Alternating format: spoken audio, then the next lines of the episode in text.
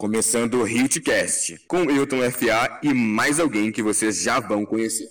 Os atos do meu quarto roeram meu posto. A edição de hoje do nosso podcast é sobre séries adolescentes. E por estar comigo aqui falando, tá um cara que tem o mesmo nome que eu. Se apresenta aí pro pessoal aí. Então, pessoal, tudo bom? Meu nome é Hilton Oliveira, eu tenho 29 anos, eu trabalho com audiovisual há mais ou menos uns 4, 5 anos. É, comecei no YouTube fazendo vídeos engraçados, depois eu fui estudar um pouco sobre atuação, estudei atuação durante uns quatro anos também. Nesse meio tempo entrei na faculdade de cinema, faço cinema na Uniriter e trabalho também como, como professor de atuação para cinema, né, para jovens e adolescentes. Então acho que posso agregar um pouco aí nesse, nesse universo que a gente vai conversar um pouquinho hoje. Começando, a gente pode notar que representação da cultura pop na, em produções tanto audiovisuais como também em livros e quadrinhos com adolescentes sempre existiu, né? Isso muito tempo já, já é representado. Não, com certeza. Eu acho que uh, visualmente a gente consegue ver isso na série Stranger Things, né? Que tem muita referência, assim, né, da cultura pop. E eu acho que cada vez mais as séries adolescentes estão usando essas referências pop para conseguir engajar mais nesse universo, né? Porque é um universo que, a, que atrai bastante o, o público adolescente. Então, pensando nesse, nessa questão de atrair público, né? Eles estão fazendo isso com, com maior frequência, principalmente nas séries que, assim, eu sou um pouco único, uh, único canal que eu tenho, assim, para que eu assisto bastante, canal que eu digo, não, plataforma que eu assisto bastante Netflix, né? Então as séries Netflix principalmente estão vindo bastante uh, utilizando, né, referências da cultura pop, que eu acho incrível, porque aproxima mais, né, do, do público adolescente, eu acho incrível. Eles têm feito bastante isso, né?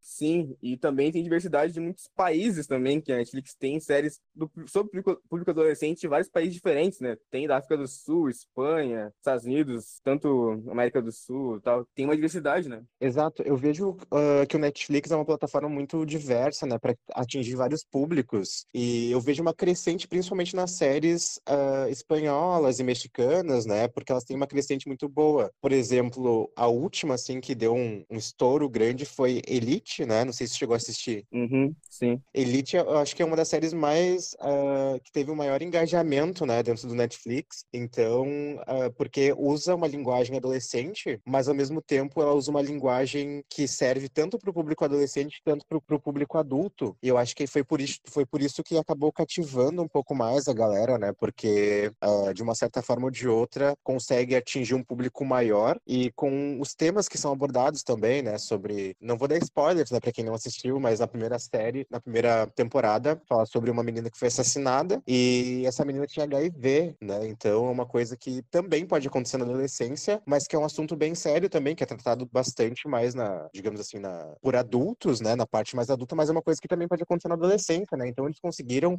mesclar esse assunto e abordar de uma forma muito bacana e, e coerente, assim, sabe? Eu achei incrível. E tem uma série também chamada Control, que estreou há pouco tempo no Netflix também. E, se eu não me engano, posso estar errado, tá? Posso estar falando uma besteira aqui, mas se eu não me engano, ela é uma série que ela passa na cidade do México. E, e ela fala sobre cyberbullying, né? Que é uma coisa muito atual hoje em dia, principalmente entre a, a, a galera mais nova. E eles abordaram isso de uma forma bem bacana também, né? Achei, achei incrível. Então eu vejo uma crescente bem pontual, né? Nessas séries que tem, principalmente nas séries que vêm, tipo, da Espanha e do México, estão numa crescente incrível. Achei uh, essa, essa abordagem nova deles bacana, assim, né? Não sei se tu viu também, Hilton. Uh, tem uma série que ela fala sobre uma menina indiana, que também tá no Netflix. Eu não me recordo o nome agora, mas é uma série que fala sobre uma, a, a protagonista é uma menina indiana e que fala bastante também sobre essas questões uh, raciais, né, culturais e como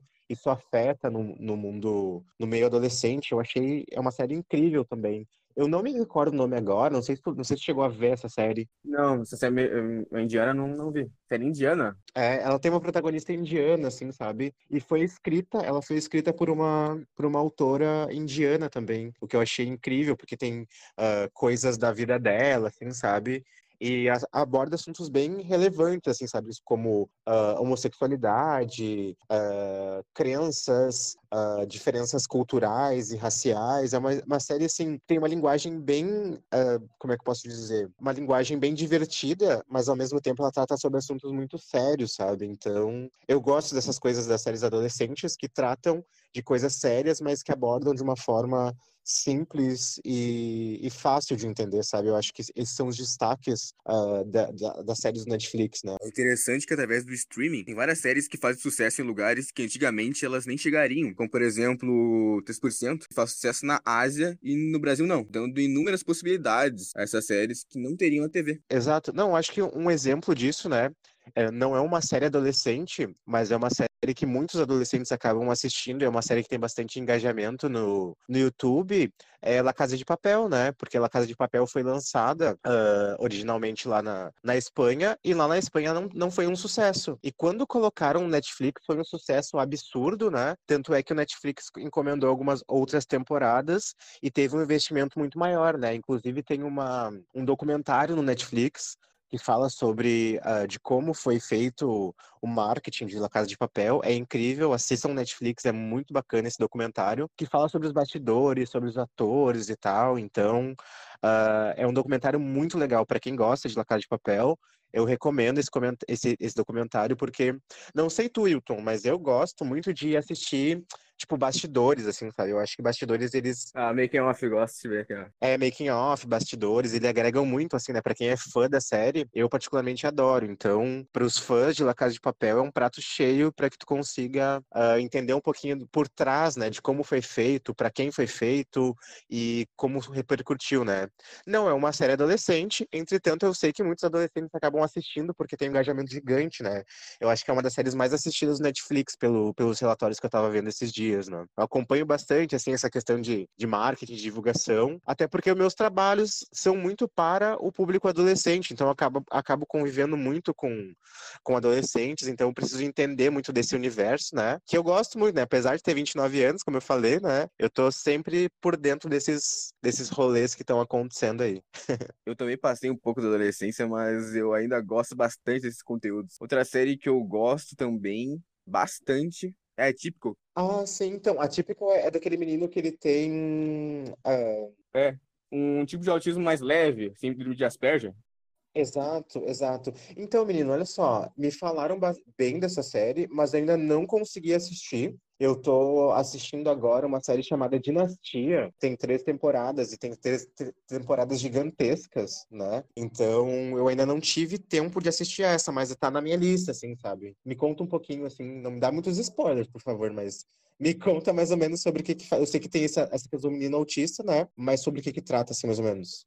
Ultimamente, em séries e filmes, estão colo colocando mais personagens que têm transtorno do aspecto autista, mas como coadjuvantes. Mas nessa série, ela mostra a visão dos conflitos adolescentes pela ótica de alguém que está dentro com transtorno, que tem transtornos do aspecto autista e como ele lida relações pais, interações dele, os relacionamentos amorosos dele, mesmo que os sentimentos dele se expressem de maneira diferente. Também tem um foco na irmã dele, foco dela com a família, tem todo um contexto ali que é é algo comum, mas dentro de uma ótica que é diferente. Ah, que legal. Cara, assim, ó, uma. Agora eu lembrei o nome da, da série que eu tava te falando. O nome da série daquela. da, da menina que é Uh, indiana é Eu Nunca. É uma série muito bacana. Eu Nunca é o nome da série. E o mais legal é que, assim, ó, eu não sei uh, de que forma tu, tu faz para escolher tuas séries, tá? Mas, assim, eu particularmente, eu gosto de escolher séries que são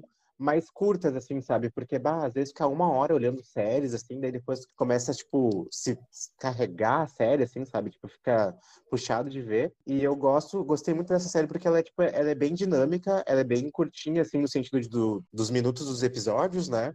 E eu acho que essa é uma nova, é uma nova forma de tu conseguir fazer com que o público se atraia pelo teu pelo conteúdo, né? Porque fazendo séries assim um pouco mais curtas, eu acho que além de ser um investimento mais baixo que a produtora tem, eles acabam dando uma dinâmica melhor nas séries. Né? Eu não sei como é que tu faz para como é que tu faz para escolher uma série quando tu assiste. Eu vou lá, é no no, sorteio assim, é na sorte, a que for vai. Na sorte. Não, então assim, ó, eu particularmente, além disso, eu vou muito pelo que os meus amigos me falam, assim, tipo, agora tu me falou dessa aí que tu é a segunda pessoa que me fala dessa série e eu tô curioso, assim, sabe? Então, eu acabo assistindo muito que as pessoas indicam também, né? E às vezes também vou na sorte, assim, sabe? De escolher alguma coisa que tá passando ali, que eu vejo um trailer legal. Eu boto muito aquele ali, tipo, no assistir, assistir uh, quando tem aquelas prévias no, no Netflix, né? Eu boto pra eles me avisarem, sabe, quando sair. Então, são coisas que. Mas o trailer e indicação de amigos são coisas que me, me ajudam bastante a escolher, né? Porque não sei tu, não sei como funciona para ti, mas quando eu escolho uma série para assistir, eu me dedico para aquilo ali, é meio que fosse, é, é, meio como se fosse um compromisso, sabe? Tu tem meio que um compromisso de assistir aquilo ali, e eu me dedico, assim, sabe? Não só de assistir, mas depois de, tipo, debater sobre aquilo ali com alguém que já tenha visto e conversar, né? Eu acho que é importante, né? Até para quem trabalha com isso, para quem gosta desse universo, né? Eu acho que é importante esse debate, né? Tipo, de assistir e ver, bah, o que tu gostou, o que tu achou, né? Do que ela te remete, o que ela te, te passou eu também costumo ver as, as séries que estão no hype no momento também, assim, tipo, Dark, por exemplo, eu vi todos meus amigos estavam comentando, assim, postando no, no Twitter e tal, eu, bah, vou ver também, né? Aí eu vi também a influência dos amigos é de, de suma importância para a escolha, né? Não sei tu, pra mim é. Mas assim, menino, assim, ó, Dark, eu assisti a primeira temporada, mas assim, confesso que Dark eu gosto muito porque, assim, é uma série incrível e é uma série uh, alemã, né, que não tem muitos artistas, uh, muitos atores conhecidos, mas ela tem um engajamento muito bom, mas ao mesmo tempo ela é muito difícil, né? Eu adoro, mas eu consegui entender um pouco mais de Dark da primeira temporada, porque tinha um amigo meu que estava assistindo comigo, dele meio que me explicava o que estava acontecendo, né? Então, Dark é uma série que eu gosto de assistir com alguém que entenda, para que eu consiga entender também. A terceira foi absurdo, assim, extrapolou tudo, assim, mas dá para entender se o cara ficar assim, umas coisas que eu tive que pesquisar para saber, umas coisas que eu tive que pesquisar, que eu fiquei, bah, era isso? Não, ah, não tinha me ligado que era. O que era ali, na primeira, tipo, ó, triplicou o negócio ainda. Nossa. Não, eu acho que assim, o legal de Dark é tu pegar e assistir as três temporadas juntas, de repente, para que tudo faça um pouco mais de sentido, né? Tem que encaixar uma coisinha com a outra, tá, tá, tá, tá. Sim, porque são muitos detalhes, né? Se tu perde um detalhe, tu já perdeu todo o, o negócio, né? Tu, tu já começa a não entender nada. E tu falou de série curta. Essa série que tu falou, essa indiana, ela, ela tem o quê? Uns 20 minutos, assim? Isso, se eu não me engano, são não, eu não me lembro agora, mas acho que são 25, 30 minutos por aí. Uma que eu vi da Netflix tem 20 minutos é aquela, que eu não lembro bem como é que é o nome, é The End the Off. Uma série de 20 minutos, que eu não lembro o nome. É... Eu sei, é de uma, de uma menina que fica. que ela tem tipo meio que uns poderes assim e tal. Não? Não, é de um menino que ele é psicopata. Ah, então. Essa não assisti, essa não assisti. É, ele acha que é psicopata, na verdade. Ele fica dizendo que ele é psicopata, mas nem sabe, a gente percebe que ele não é, ele só acha que é.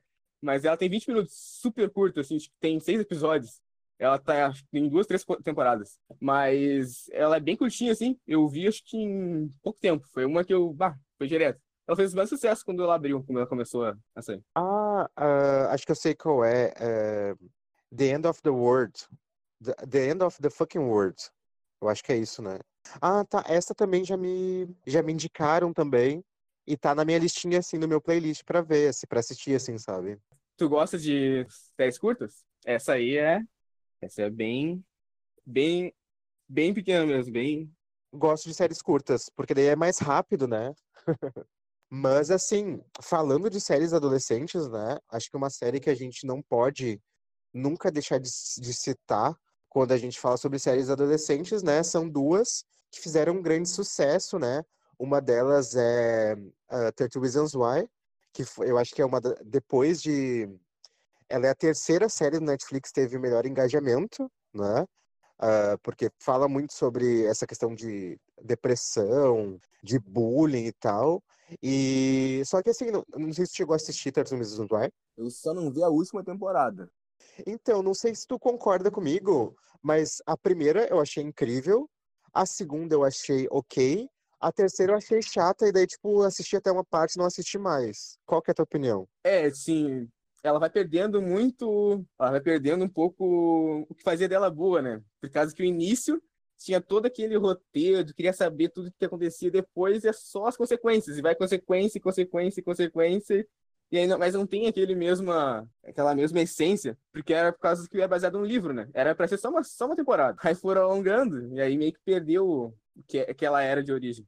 Não, e tu sabe o seguinte, assim, às vezes por causa de grana, os produtores acabam fazendo mais temporadas, né? Mas às vezes é, é difícil tu manter o hype, né? De uma série boa, de uma de várias temporadas. Então, às vezes é complicado. Eles, por, por questões de grana, eles querem seguir fazendo e acabam meio que perdendo o fio da meada ali, sabe? E acaba, tipo, ficando chata a série e acabam se queimando, assim, sabe? O meu medo é o seguinte. Uh, Elite, né, que é uma série que eu acho incrível. Todas as temporadas que eu assisti, eu achei incrível. Elite vai fazer a mesma coisa agora, né? Vai fazer uma nova temporada aí em breve. Já fechou uma nova temporada com a Netflix. Daí meu medo é que eles não consigam manter o hype de um rolê legal, assim, sabe? Porque pelo que eu vi, eles vão o elenco, né? Exato, eles vão reestruturar o elenco, né? Mas, ao mesmo tempo, meio que pode dar certo, sabe? Porque, não sei se tu já assistiu uma série, que é uma série um pouco antiga até, sabe? Mas é uma série, uma série que tá no Netflix também, que é uma série chamada Skins, que é uma série também com, com público adolescente. E eles vão renovando o elenco a cada duas temporadas e deu certo. Pra Skins deu certo. Mas não sei se vai ter a mesma pegada de Elite. Assim. A Skins revelou muitos atores, né? Como a Caia Scodelario, de Maze Runner, que é brasileira. O Nicholas Rolfe, que viraria o Fera, X-Men, primeira classe. O Daniel Kaluuya, Corra e de Pantera Negra. Então, e vários outros, né? Exato. Ah, para algumas coisas deu certo, né? Mas um, para skins deu certo, mas talvez, não sei, espero que para Elite dê certo, porque eu sou muito fã da série. É uma série que não é adolescente, que também caiu nisso para mim. Não é adolescente, mas é Westworld. Que a primeira temporada, ela é Westworld, ela é meio comparado com Dark, por ter vários tempos, assim, meio se entrelaça. Só que Dark é, é assim, é toda ela. Toda ela mantém o mesmo minha narrativa. E uh, Westworld, ela tem na primeira, na segunda um pouquinho, na terceira não tem mais. Aí, tipo, meio que perdeu o que ela era, a, a, a essência que ela era. Então, ela é outra coisa. Aí, meio que caiu todo o hype que ela tinha por causa disso. Que não é mais a mesma coisa, é outra coisa. Isso pode acontecer. Isso, se isso acontece, isso meio que faz a série ficar mais fraca, porque ela se torna outra coisa. Tu vivia uma coisa, e aí ela se torna outra com uma outra essência, com outro ritmo e tudo. Aí meio que. Exato, que assim, quando o público é fiel sobre uma série, que ele gosta de alguma coisa, de algum assunto, ele espera ver manter aquele aquele aquele assunto, né? Aquele aquele ritmo e às vezes as, meio que as séries meio que se perdem nisso porque muda um pouco o foco e muda a forma de, da narrativa e muda, e muda também o ritmo e acaba perdendo o público por isso, né? As pessoas não alguns roteiristas não conseguem manter, né? Porque assim, ao mesmo tempo eu acho que é difícil, né? Eh, eu acho que manter um roteiro com ritmo e manter o público interessado sempre no, numa coisa, no, na mesma história, assim, é um desafio, né? Até eu acho que até tiro o chapéu para muitos roteiristas aí que conseguem. Mas a verdade é que nem todo mundo consegue, né? Porque é uma coisa difícil, né? Manter o público interessado naquele teu. Eu acho um pouco difícil. Eu tiro o chapéu pra esses roteiristas, assim, sabe? Porque, bah. Duas séries adolescentes que estão com um hype bem alto no momento. Uma é Sex Education, que traz vários temas bem importantes, só que através de uma narrativa bem humorada, sabe? Exato. Não, Sex, eu ia te falar agora, né? Depois de Touch Reasons Why, Sex Education é a série que não tem como falar de séries adolescentes sem falar sobre Sex Education, né? Porque Sex Education fala muito, muito sobre uh, adolescência e ela fala de uma forma muito leve e engraçada de, várias de várias coisas que acontecem na adolescência. E assim, eu assisti a série, eu vi alguns episódios com meu pai, né? Meu pai já é um senhor de idade. Ele falou: Nossa, isso acontece de verdade, assim, sabe? Tu consegue se identificar e ao mesmo tempo a narrativa que ela tem, a forma como os personagens uh, se apresentam e as histórias dos personagens fazem com que tu se apaixone pela série, né? Não tem como, assim, eu acho que para mim a cena assim mais uh, incrível de todas Uh, é a cena do ônibus, né? Quando as meninas todas entram no ônibus com, a, com, a, com uma das, das, protagonistas ali, e elas meio que se unem, né? Que fala sobre solidariedade feminina e tal. Então, eu achei aquela cena simplesmente incrível. Né? E ela é uma, fala muito sobre representatividade, sobre questão racial, sobre sexo na adolescência, sobre várias coisas tão importantes, cara, que eu falo assim, cara, definitivamente para mim, das séries adolescentes que eu conheço, Sex Education é a melhor, assim, sabe? Eu não consigo ver outra ainda que represente tanto tanto as pessoas como Sex Education, assim, sabe? Tipo, eu achei incrível, definitivamente. E, o, e uma. Ah, eu lembrando sobre essa cena do ônibus, eu lembro quando saiu a, a, a temporada que tem a cena, que várias amigas minhas postando, tipo, a, só, só só foto delas, todas lá, a imagem delas. Eu, eu não tinha visto ainda, eu, eu não tinha noção do que que era, mas, tipo, várias amigas minhas postando aquilo, tá ligado? E deu uma identificação muito grande, né? Sim, teve um engajamento gigantesco, né? É tão representativo no, na sociedade que a gente vive, que, é, que nós vivemos hoje, né? Uma sociedade machista, homofóbica, racista e tudo mais e ter alguma coisa que fale assim, olha só, isso aqui, ó, para vocês verem que uh, né, é representatividade, sabe? Eu acho incrível quando algo no setor audiovisual consegue causar um engajamento positivo, como Sex Education causou, assim, sabe? Porque muitas meninas, muitas mulheres se viram naquela, naquela personagem e acabou trazendo de uma forma muito bacana o quanto é importante que elas se unam e quanto é importante que todos nós todos nós se unimos em prol desse tipo de causa, assim, sabe? De minorias, enfim. Eu achei definitivamente uma das cenas mais incríveis que eu já vi em séries adolescentes na minha vida. E olha que eu já vi pra caramba.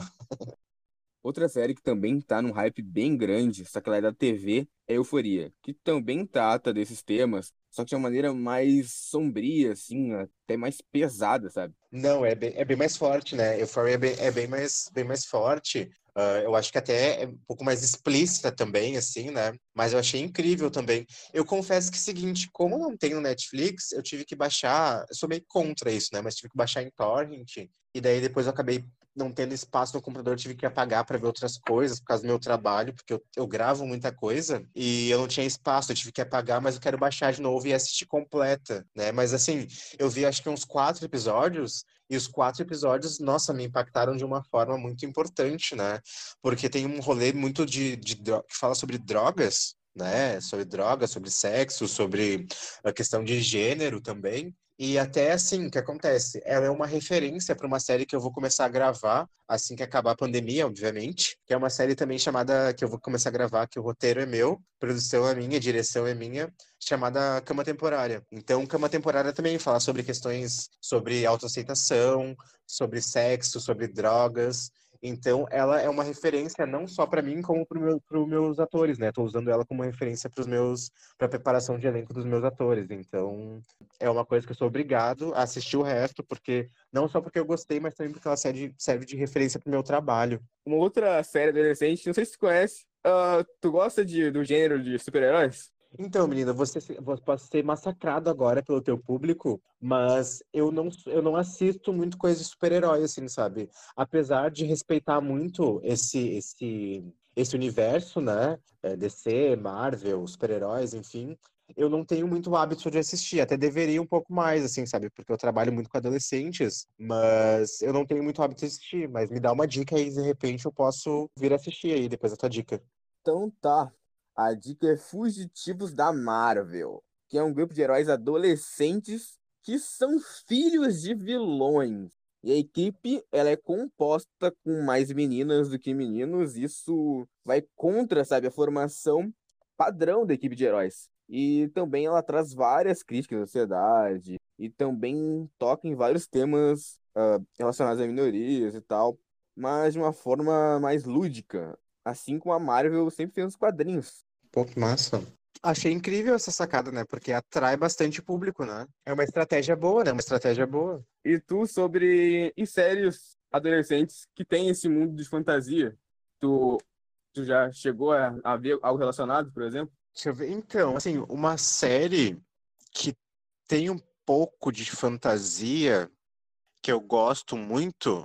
Quer dizer, eu gostava mais no começo, mas depois ficou meio doida, assim.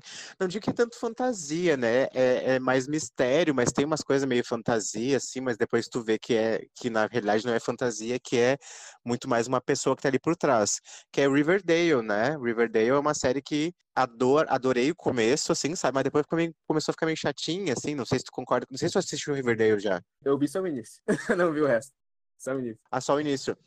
Pois é, no, o começo era mais legal, menino. Eu achava muito legal o começo. Mas depois ficou, eu não sei, tipo, podemos ser criticados pelos fãs de Riverdale aqui, talvez. Mas depois, ah, não sei, que sabe quando começa a ficar, tipo, complicado demais, assim, e daí, tipo, tu acaba não, não engajando tanto, assim, sabe? Mas eu gostava muito. Pode ser que nos critiquem, porque tem gente que eu conheço que se junta pra maratonar Riverdale até hoje. Não, eu acho, eu acho o Riverdale incrível, até assistia, mas depois eu comecei a, a, ter interesse por outras, assim, sabe? Então, acabei não assistindo mais, assim, sabe? Porque é tanta coisa que lança o tempo todo, né? Que daí o cara tem que escolher uma coisa, sabe? Tipo, é muita, é muita, muita coisa legal que tá saindo, né? Então a gente acaba meio que engajando em outras coisas. E vai muito também do teu, do teu, do teu momento, né? Às vezes tu quer assistir uma coisa mais divertida, uma coisa mais alegre, e Riverdale tem uma coisa mais tensa, assim, né? Uma tensão.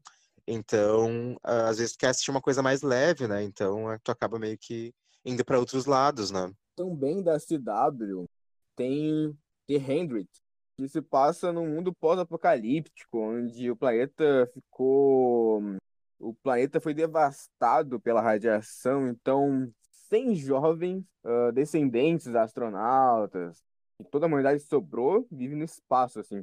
Ninguém mais vive na Terra. Todas as pessoas estão vivendo no espaço. Eles não sabem como é que tá a Terra não sabem se uh, eles sabem que a radiação já passou mas não sabem se passou muito tem algum resquício. Eles não sabem essas coisas. Então 100 jovens são mandados para a Terra para ver se a Terra já está habitável novamente. Eles escolhem os jovens para fazer isso. Só que no início a série me prendeu bastante, mas ela foi indo, indo, indo, e aí meio que ela se perdeu, e aí eu meio que não acompanhava mais. Eu acho que a CW tem isso, de estar tá esticando demais a série, esticando, esticando público hoje em dia vê muita coisa, eh, prefere coisas mais dinâmicas, né? E às vezes tu esticando tanto uma série, o pessoal fica meio que sem paciência para ir até o final e acaba não assistindo mais, né? Então tem esse rolê também, né? E quais, assim, produções, uma espera que tem, que tu queria consumir no momento? Séries sobre esse, esse tema, sobre adolescência, com alguma outra coisa, passando em algum outro lugar, ou algum livro ou história que tu tenha lido que tu acha que tu gostaria de ver em forma de série? Tem, uma, tem um livro, ele virou um, um filme, de uma, que é o Love Simon, que ele virou um filme e que agora virou uma série. Depois de ter, eu queria muito que virasse uma série porque eu acho muito bacana e que agora o nome da série é Love Victor, né? Que fala sobre é no mesmo universo do Love Simon, só que é com outro protagonista, assim, sabe? Então, é, meio que se realizou, assim, minha vontade, que era ter uma, uma série que falasse que no mesmo universo de Love Simon, né? Só, e daí só que a diferença é que um, é um outro protagonista.